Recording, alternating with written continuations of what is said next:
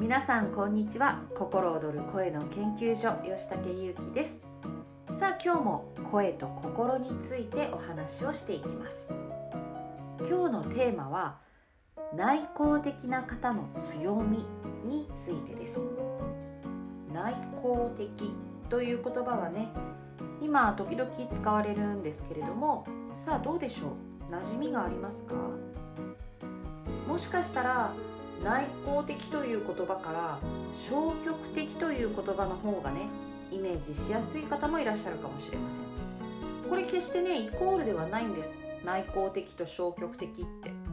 でもどうしても子どもの頃って内向的というふうに言うとねまあおとなしいっていう言葉にも置き換えられますがおとなしくて消極的で自分からあまりコミュニケーションを取ることができない。自分から発言したり積極的に物事をねやっていくということが難しいという意味で内向的というふうな言葉がね使われたりしていたんじゃないかなと思います。さあちなみにこれを聞いてくださっているあなたはどうですか？自分のことは内向的だと思いますか？それともそうじゃないと思います？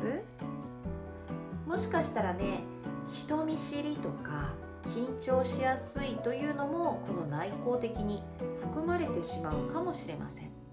まあこれはあくまでイメージの話ですね。イメージの話です。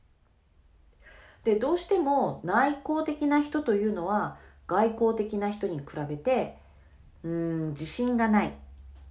周りの顔色を見てしまう。自分から物事を動かすことができない。消極的でおとなしい。こういう風なイメージがある方もね多いんじゃないかなと思います。今日はですねこの内向的というふうに言われる方の強みについてお話をしていきたいなと思うわけですね私パーソナルボイス診断というのをやってましてでこのパーソナルボイス診断というのは人の声を4つのエネルギーに分けたものなんですがその中で草木自然と言われる声が、まあ、最もね内向的に近い声なんですね。でこの草木自然の方にはまたいろんなねタイプがあるんですけれども中でも癒し和みサポート系の方。癒しやサポート系が合ってる方ですね。こういう方というのはどうしても声が小さめで通りにくくてあと個性があまり表に出づらい。なので本人自体も自分って薄いなとかあと自分らしさってなんだろう。私って何にも持ってないなって思ったり他の方を見てみんなすごいなって私何にも持ってないなってね落ち込んだりする方が多いわけですね。でその中には堂々と話せないコミュニケーションをね取るのが難しいこういう方も多く含まれています特にね自分からいろいろ自己主張をしたりこれがいいあれがいいというふうに言うタイプではないのでとなると結果自分がどうしたいのか自分が何を選びたいのかというところがぼんやりしてきてでそれを主張しないものだから結局自分がない自分の軸がないというふうにね感じてしまったりするわけですね。はい。となってくるとですよ。例えば自分の子供がね自分の子供がそうだったとしたらちょっと心配になったりするわけですね。この子おとなしいから将来大丈夫かしら？みたいにね。そう私はねここに関していやいやそんなことはないんですという話をしたいわけですね。どういうことかというと声の質そして声のエネルギー明るさというものはその人の持っている素質や本質向いていること向かないことというものをねそのまま表現してくれています。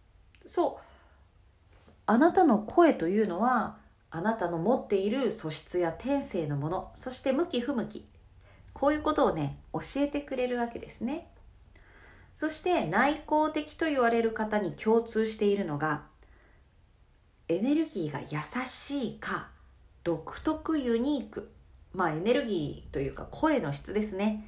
声の質が優しい癒し系か独特ユニーク。このどちらかであることがすごく多いですね。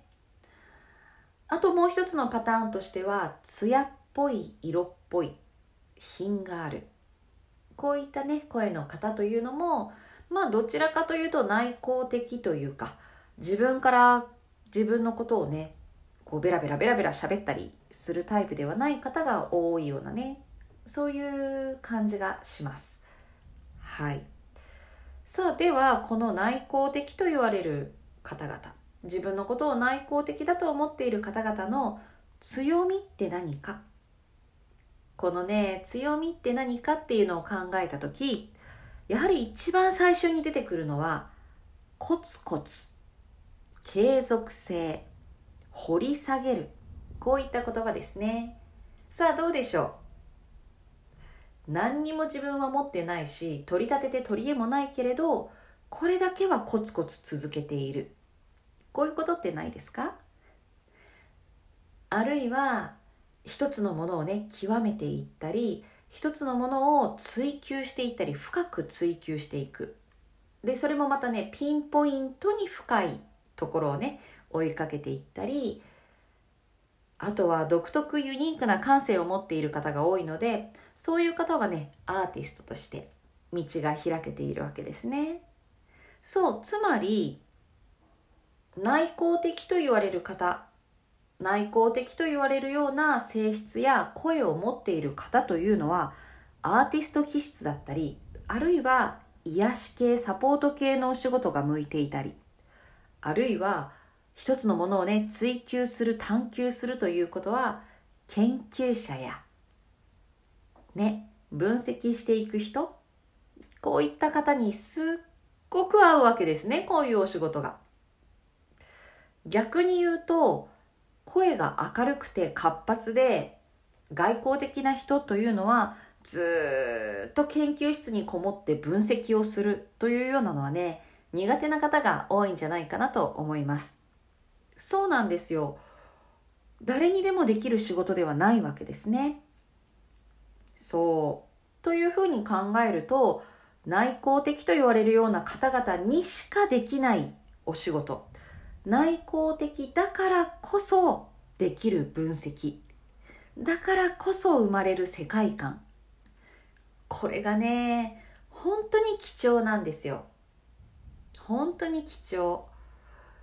そしてそんなね大それた世界観なんてないよというふうに思われる方もいらっしゃるかと思うんですがやはり独特な感性や独特な切り口からの発言っていうのはとてもね刺激的なんですね周りの人にとって。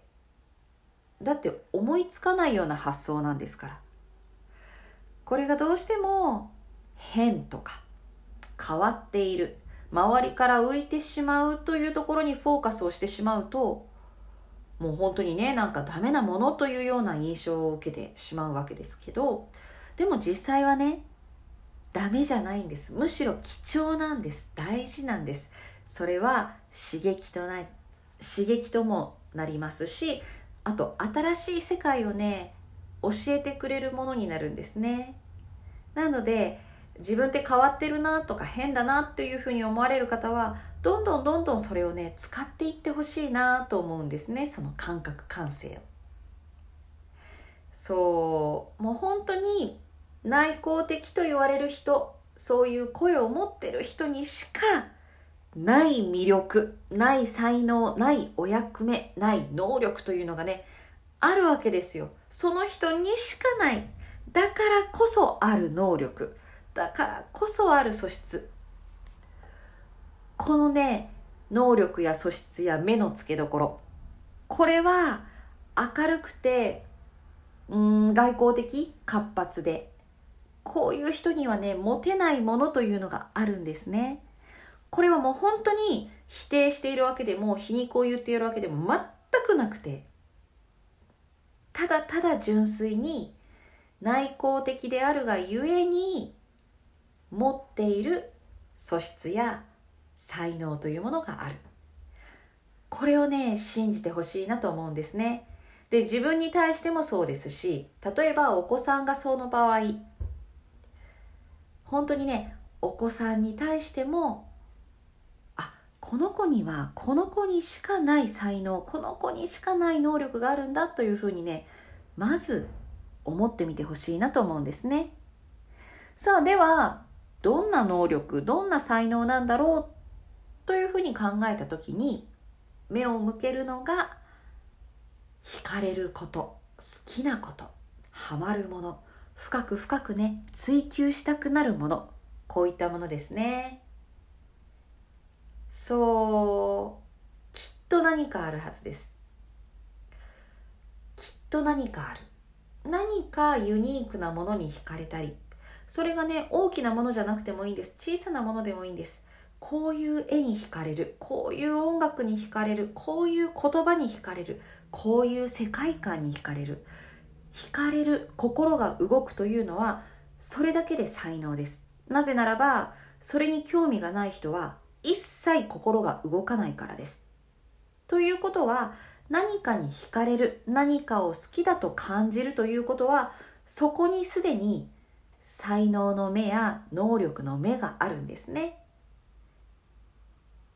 なのでまずそこに目を向けてほしいなと思います。